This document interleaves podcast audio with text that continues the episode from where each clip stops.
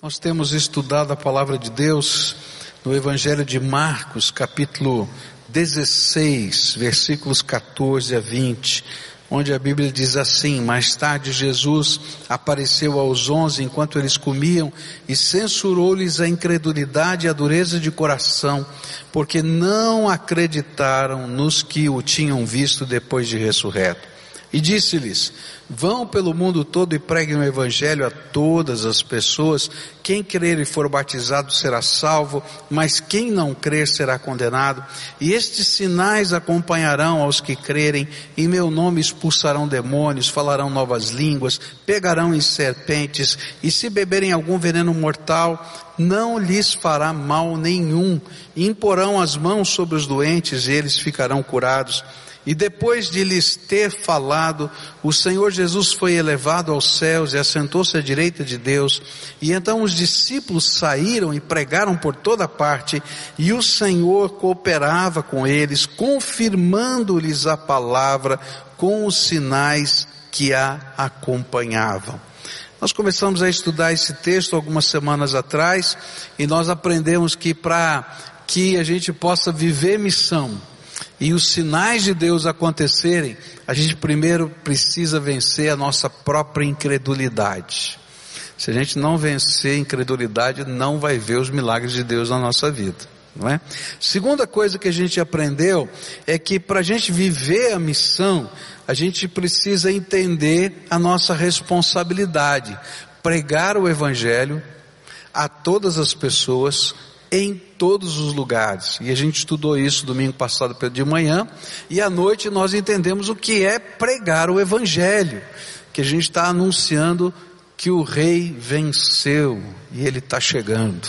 E essa é a mensagem principal do Evangelho. Mas agora pela manhã, eu queria concluir essa série de estudos nesse texto falando dos sinais que acompanham a missão a igreja dá um testemunho aqui de que a promessa do Senhor Jesus estava se cumprindo. Alguns eruditos acreditam que o Evangelho de Marcos tenha terminado no, cap, no versículo 8 desse capítulo, e que dali em diante passa a ser o testemunho da igreja, corroborado por outros evangelhos e pelo livro de Atos dos Apóstolos. E ali eles estão colocando o que a igreja estava vivendo. A igreja estava vivendo a missão, estava recordando o que Jesus tinha dito na grande comissão, estava recordando, enfim, todas essas coisas. E nos versículos 17 a 20 ele está dizendo, olha, está acontecendo entre nós algumas coisas que confirmam que em missão os sinais acontecem. Por quê? Porque toda vez que a gente anuncia a palavra de Deus, a gente está levando o reino de Deus para as pessoas. E os sinais do reino de Deus começam a acontecer no meio da gente. Que sinais são estes que a igreja está testemunhando que estavam acontecendo? O primeiro sinal está no versículo 17, e esses sinais acompanharão os que crerem. Em meu nome expulsarão demônios. Um dos sinais prometidos por Jesus é que o reino das trevas se submeteria à autoridade dos discípulos do Senhor Jesus. E isso começou a acontecer desde a primeira vez que eles saíram em missão. A primeira vez que eles saíram em missão foi lá em Lucas capítulo 10, quando Jesus dividiu o grupo em, é, de dois em dois, 70 discípulos, e eles saíram anunciando o Evangelho, seguindo aquilo que Jesus tinha dito que eles deveriam fazer. E quando eles voltaram, eles voltaram admirados, dizendo assim: Olha, os demônios estão se submetendo à nossa autoridade. Nós expulsamos demônios. E Jesus disse: ah, é verdade, eu vi Satanás caindo do céu e tal, etc. Mas lembra que o mais importante é que vocês tenham os seus nomes escritos no livro da vida. Mas a igreja estava testemunhando que a autoridade do nome de Jesus continua agindo e que quando o reino de Deus entra, pessoas são libertas, são transformadas das garras de Satanás. Algumas vezes através de manifestações visíveis, outras vezes não. Agora, eu sei que quando a gente fala isso, tem muita gente que diz assim, Ih, pastor, esse negócio de demônio, né, de pessoa endemoniada, tal, eu não sei se acredito, eu vou te levar para expulsar um demônio. E quando tiver lá, eu largo você sozinho. Para entender. É. Porque existe mesmo, tem gente que invoca demônios, sem saber que está invocando demônio, mas está invocando demônio. Acho que está invocando espíritos, incorporam espíritos. Querido, estão incorporando demônio. E você acha que o demônio vai embora depois? Fica lá. É? E essa vida passa a ser perturbada. Mas não apenas pessoas que estão endemoniadas, tem gente que está vivendo numa situação de grande pressão satânica. E quando o reino de Deus entra, é isso que a igreja está testemunhando, tá? O reino de Deus entra, essas trevas têm que ir embora, não tem jeito de ficar. E isso a gente está assistindo todo dia gente transformada, gente sendo é, é, liberta, gente é, é, vivendo uma nova vida, famílias passando por uma estruturação que só a graça de Deus estava lá mexendo, reconstruindo, e o poder das trevas deixa de ter autoridade sobre aquela vida. É, me lembro do testemunho de um, um, um irmão querido nosso, pastor que hoje está em outra, um, um, outro lugar pastoreando, ele deu esse testemunho aqui para a igreja, falou para a gente, né? Ele, ele foi um presidiário, ele foi um assaltante de banco. E ele foi preso, e ele foi para a cadeia, e chegou lá na cadeia, na, numa penitenciária, lá as facções criminosas dominam as alas. E como ele era de uma determinada facção criminosa, tá? Ah, ah, normalmente vem um embaixador daquela facção criminosa na porta, receber o indivíduo e levar para a ala certa, porque se ele ficar em outra ala, morre. Tá?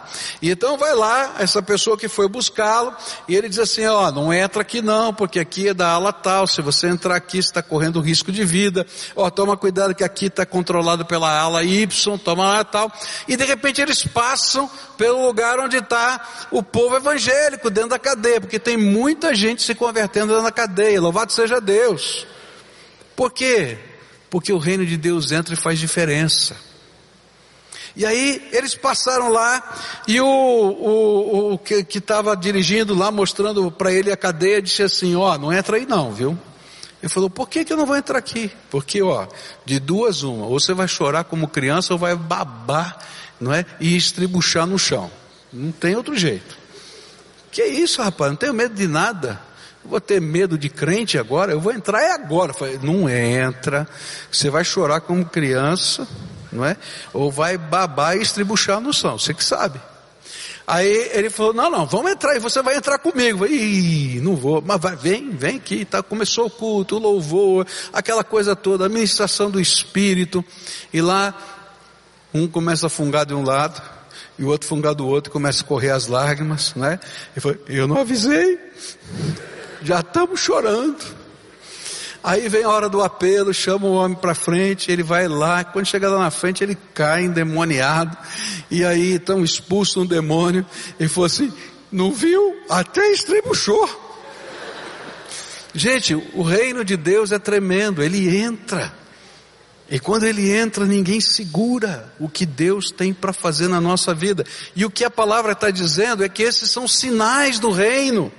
Não são sinais de poder do A, do B, do fulano, do pastor. Não. É o reino. O reino de Deus está chegando.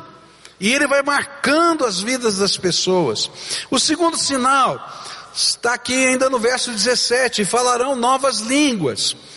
A palavra de Deus vai citar em 1 Coríntios capítulo 12, 13 e 14, Romanos capítulo 12, 1 Pedro 4, entre outros trechos, sobre os dons espirituais, tá?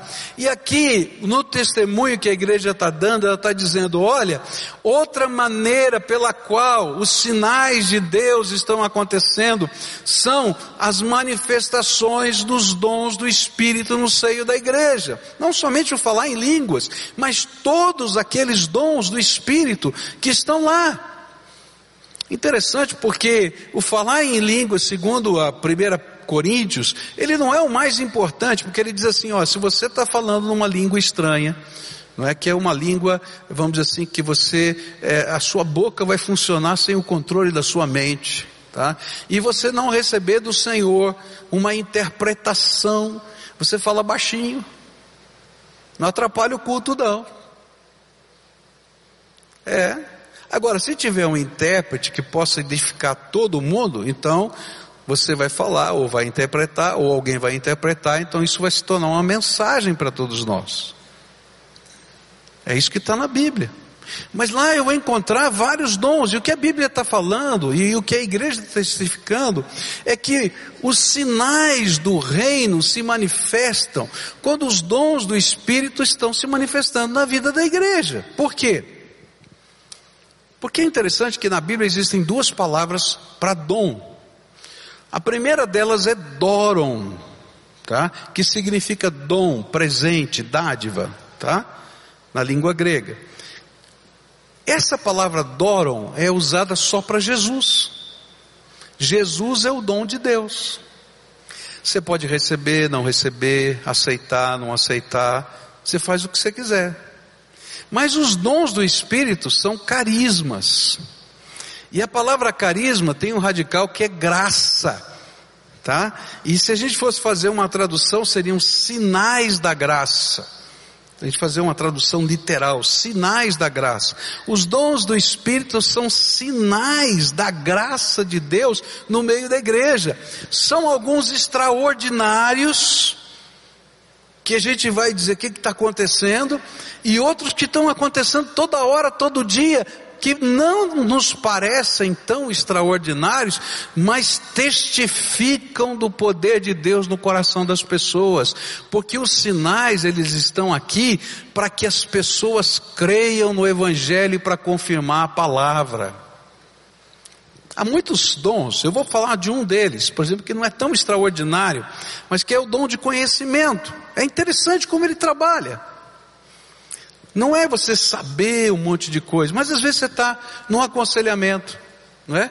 Você está conversando com alguém, você vai orar por alguém, e aí o Espírito Santo toca o teu coração. Você não tem anjo, não tem voz, não tem nada. Ele simplesmente toca o seu coração e diz assim: pergunta isso, ou fala isso. E aí quando você faz aquela perguntinha, né? Vai direto no coração, dá uma torcida assim, a pessoa desmonta. O que, que é isso? É que aquela palavrinha que você falou, que ainda você que você não tivesse um entendimento, foi testificada pelo Espírito como um sinal na vida daquela pessoa. Eu me lembro do testemunho de um filho, né, que estava vivendo um tempo de problema com a sua família e ele disse assim: Olha, meu pai e minha mãe têm uma ligação com Deus que eu tenho medo. Eu falei, por quê? Você, eu não sei como. Eu, eu, eu, eu, eu até fico meio sem jeito, porque de repente meu pai e minha mãe falam uma coisa assim que eu já fico até vermelho, porque Deus já falou com eles, já sabe tudo que está acontecendo. Às vezes o Espírito Santo ministra na nossa vida. Não é que a gente saiba de tudo que está acontecendo, que a gente viu aquilo lá numa tela. Não, aquele sentimento que aperta o nosso coração e é o Espírito Santo testificando. Só que essa palavra bate no coração do outro como testemunho do Espírito. E assim são os dons do Espírito. Por isso que Jesus disse que os discípulos deveriam permanecer em Jerusalém tá? Até que sobre eles fosse derramado do poder do alto, para que eles pudessem pregar a palavra com a autoridade do Espírito Santo. Os dons do Espírito são nos dados para que a gente possa fazer a obra de Deus na autoridade do Espírito Santo, no poder do Senhor. E ele está dizendo, olha, essas coisas são manifestações do reino de Deus, que testificam a palavra. Sobre os dons do Espírito, eu não tenho tempo aqui de descrevê-los todos. Eu queria indicar para você a leitura de um livro, o, o, Poder do Espírito Santo, de Billy Graham, você encontra aí na livraria, excelente, o melhor livro que eu já li sobre esse tema, tá? E você pode encontrar no nosso site, estou pedindo aí para o pessoal colocar mais fácil para ser identificado, ah, os encontros doutrinários sobre os dons do Espírito. Você pode entrar lá, baixar, assistir, ouvir e, e aprender sobre essa matéria. Mas o que a igreja está dizendo é, o Senhor está testificando. E a gente pode ver a presença do Espírito atuando. Ou através do poder de Deus que liberta, ou através do poder de Deus que se manifesta na vida das pessoas de diferentes maneiras. Eu acho lindo porque Pedro vai dizer que isso é a multiforme graça de Deus, a multicolorida graça de Deus, né? Não sei quantas combinações a gente pode fazer com cores. Né? E é isso que ele está dizendo, esses bilhões aí de combinações que a gente está fazendo é a multiforme graça de Deus, porque a palavra que está lá é multicolorida, a multicolorida graça de Deus. Próximo sinal, Versículo 18 diz: Pegarão em serpentes, e se beberem algum veneno mortal, não lhes fará mal nenhum. Que coisa interessante, né? É, sobre serpentes a gente vai ter na Bíblia, tá? A gente vai ouvir do apóstolo Paulo, lá no livro de Atos dos Apóstolos, depois da, do naufrágio que ele, que ele sofre, ele vai mexer na fogueira, não é? E uma serpente vai no braço dele e o pica. E as pessoas que viviam naquela ilha conheciam a serpente e sabiam que ela era venenosa. E eles pensavam assim, lá diz o texto, deve ser um bandido voraz esse aqui, porque se ele salva da, da, do naufrágio e agora vai morrer picado pela serpente, isso aí está destinado a morrer. E aí eles ficam esperando o homem inchar, o homem passar mal, né? E não acontece nada. E aí eles começam a ficar perturbados. Chegam para Paulo e dizem assim: Paulo, quem é você? Quem é você? Eu sou apóstolo de Jesus Cristo e vim aqui anunciar uma mensagem. E as pessoas se convertem por causa disso. Sobre veneno, não encontro nenhum lugar da Bíblia. A gente vai encontrar alguns relatos dentro da história da igreja cristã, mas não na Bíblia, tá? Mas quando eu leio esses textos, esse texto, o que fica no meu coração é que a palavra que está nos ensinando é que nem, nem serpentes, nem os ingredientes da perseguição e da morte podem deter a obra de Deus nessa terra. A intenção para mim era a igreja afirmar que a perseguição, seja ela como ardil de Satanás ou como tentativa de matar a igreja, nunca conseguiu nem vai conseguir impedir o avanço do reino de Deus nessa terra. E esse tem sido o testemunho da história. Se você olhar os lugares de maior perseguição, hoje são os lugares onde mais sinais de Deus estão acontecendo. O lugar onde os crentes estão sendo degolados é o lugar em que o evangelho está crescendo mais.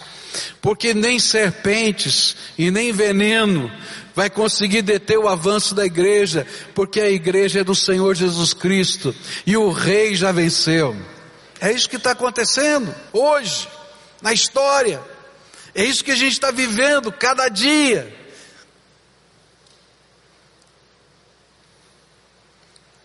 Ninguém segura, porque essa é obra de Deus. Bom, os mais velhos aqui vão lembrar de uma musiquinha antiga, não é? Você lembra, né? Ninguém detém, é obra santa. Quantos lembram dessa música aqui? É, tá velho, viu? Porque é bem antigo, né? Eram as canções do avivamento aqui no Brasil. Ninguém detém, é obra santa, essa obra é do Senhor. É isso mesmo, é isso que a Bíblia está falando. Agora você sabe o que é que detém a obra de Deus? O orgulho da igreja, a acomodação dos crentes, A mornidão espiritual detém a obra de Deus. Uma fé sem paixão, sem aquele ardor da alma, detém a obra de Deus. Outro sinal que está aqui, verso 18: E imporão as mãos sobre os doentes, e estes ficarão curados. O que a Bíblia está dizendo para a gente não é que todo doente vai ser curado, e às vezes a gente não entende isso. A Bíblia ensina para a gente que o último inimigo a ser derrotado é a morte. E essa a morte só vai ser derrotada quando Jesus voltar a essa terra. E aí os mortos vão ressuscitar e não vai haver mais morte. Tá tá bem? Tá claro isso, tá? Enquanto tiver morte, vai ter doença que não vai ser curada. Mas o que, que a Bíblia está dizendo e qual é o testemunho da igreja? O testemunho da igreja é que as portas da sala do trono estão abertas para nós. E que Deus vai ouvir as nossas orações. E que sinais de Deus vão acontecer. Alguns serão curados. Para a glória de Deus e para que o testemunho do Evangelho seja comprovado naqueles lugares.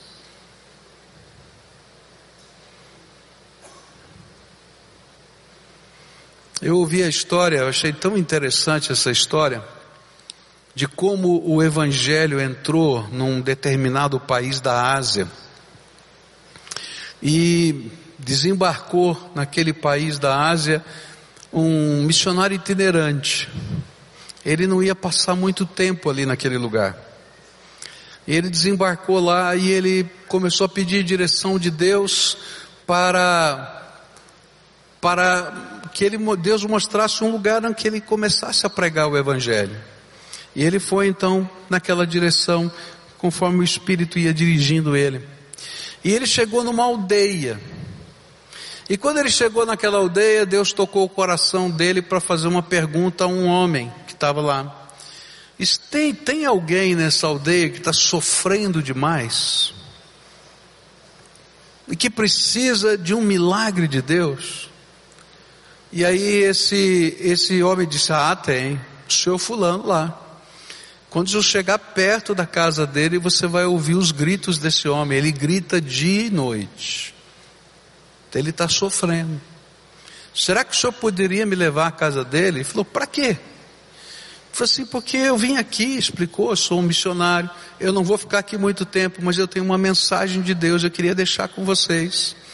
E o Senhor está me falando que eu tinha que falar essa mensagem para esse homem. E ele foi então naquele lugar e levaram ele na casa daquele homem. Ele entrou na casa daquele homem, e as pessoas podiam ouvir ele gritando de dor. E ele foi lá e disse: Olha, eu vim aqui porque Deus me mandou orar pelo Senhor. Orou por ele e naquele mesmo momento aquele homem foi curado. Ele pregou a palavra, passou alguns dias com aquele homem, pregou a palavra de Deus, deixou a sua Bíblia com ele e foi embora. E na casa daquele homem, através da vida daquele homem, começou a pregação do Evangelho naquele país. Aquele missionário nunca mais voltou para aquele lugar. Eu acho tremendo isso, porque o que a Bíblia está dizendo é que em alguns momentos Deus vai fazer alguns sinais tão claros, tão claros, que vai deixar uma marca, que vai impregnar o coração das pessoas, e a palavra de Deus vai ser testificada por essa marca. O ensino é a janela, a porta da sala do trono está aberta. Entra em todo lugar, em nome de Jesus, e deixa a bênção. Foi isso que Jesus ensinou. Ele ensinou que toda casa que você entrasse, toda casa que você entrasse, não é uma casa qualquer, ou é aquela, aquela outra, não. Toda casa que você entrasse, você fizesse uma oração. Você sabe qual era a oração? A paz do Senhor esteja convosco. Deixa uma bênção. Deixa uma bênção. Por quê? Porque a sala do trono está aberta e as pessoas vão ver que a sala do trono está aberta. Por fim,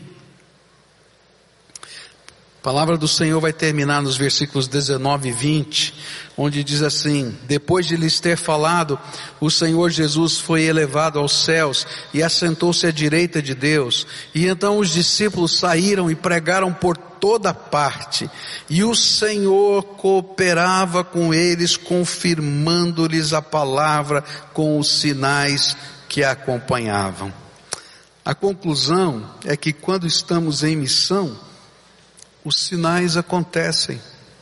Porque Jesus mesmo é quem confirma a mensagem que pregamos, revelando os seus prodígios, sinais e milagres e autenticando a palavra dele na vida das pessoas. Ninguém se converte porque você é um habilidoso pregador. As pessoas se convertem quando têm um encontro com Jesus. Ninguém se converte por causa do nosso esforço.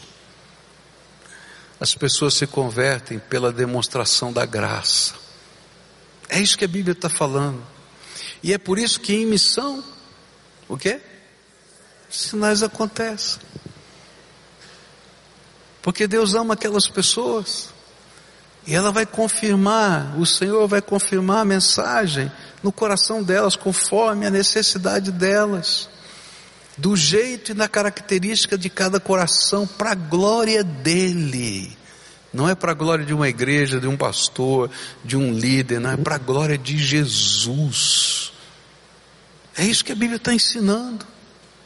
E quando a gente vive isso, a gente vai ver os sinais de Deus acontecendo. Agora, às vezes, os sinais não estão acontecendo. Sabe por quê? Porque a gente está seco por dentro. Vocês lembram de um momento da tua vida que você começou a ver tanta coisa de Deus acontecer? Compara como é que estava o teu coração naqueles tempos e como está o teu coração hoje. Às vezes a gente está seco por dentro. Há muitos líderes de célula que estão aqui, que estão às vezes chorando, não é? Para carregar a sua célula. Querido, talvez o que o Senhor querer dizer para você hoje é que você não precisa carregar a tua célula. Você precisa de unção de Deus na tua vida. Busca a face do Senhor, que o Senhor vai confirmar a palavra no coração das pessoas. E como é gostoso isso, porque as coisas vão acontecendo. O Espírito de Deus vai tocando na vida das pessoas. E elas têm a sua própria experiência com o Senhor. Talvez você esteja aí orando pela conversão de alguém e você planejando tantos detalhes e tantas coisas, querido, deixa a sala do trono aberta, porque o poder de Deus vai se manifestar. Deus tem maneiras de trabalhar que a gente desconhece, e Ele vai mexendo nas coisas. Hoje eu queria orar com você para a gente encerrar esse culto, mas uma oração de avaliação da nossa alma. Eu creio que tudo isso que eu li é palavra de Deus, você crê?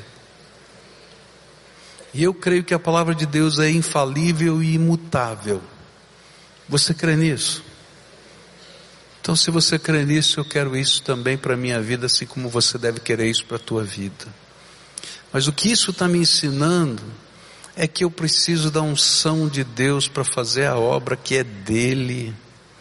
Porque enquanto eu estiver fazendo a obra dele, como ajudante dele, e não como dono da obra, os sinais de Deus vão acontecer.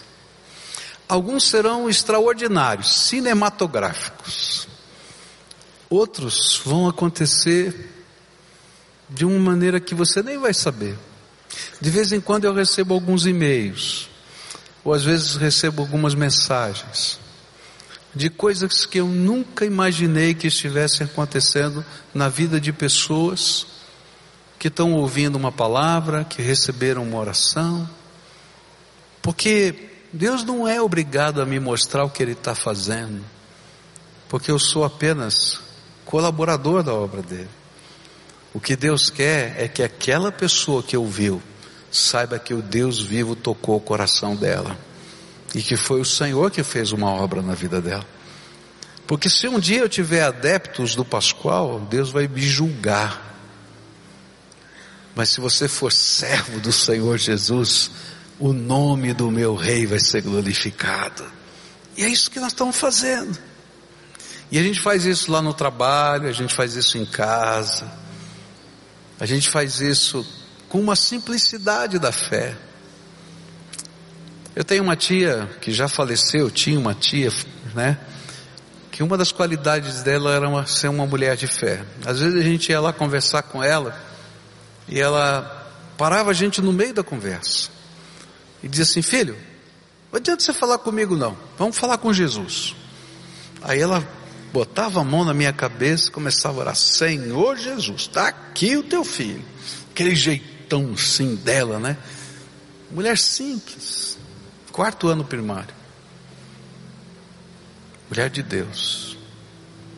Eu me lembro de uma assembleia que a gente estava na igreja para comprar um terreno lá em São Paulo.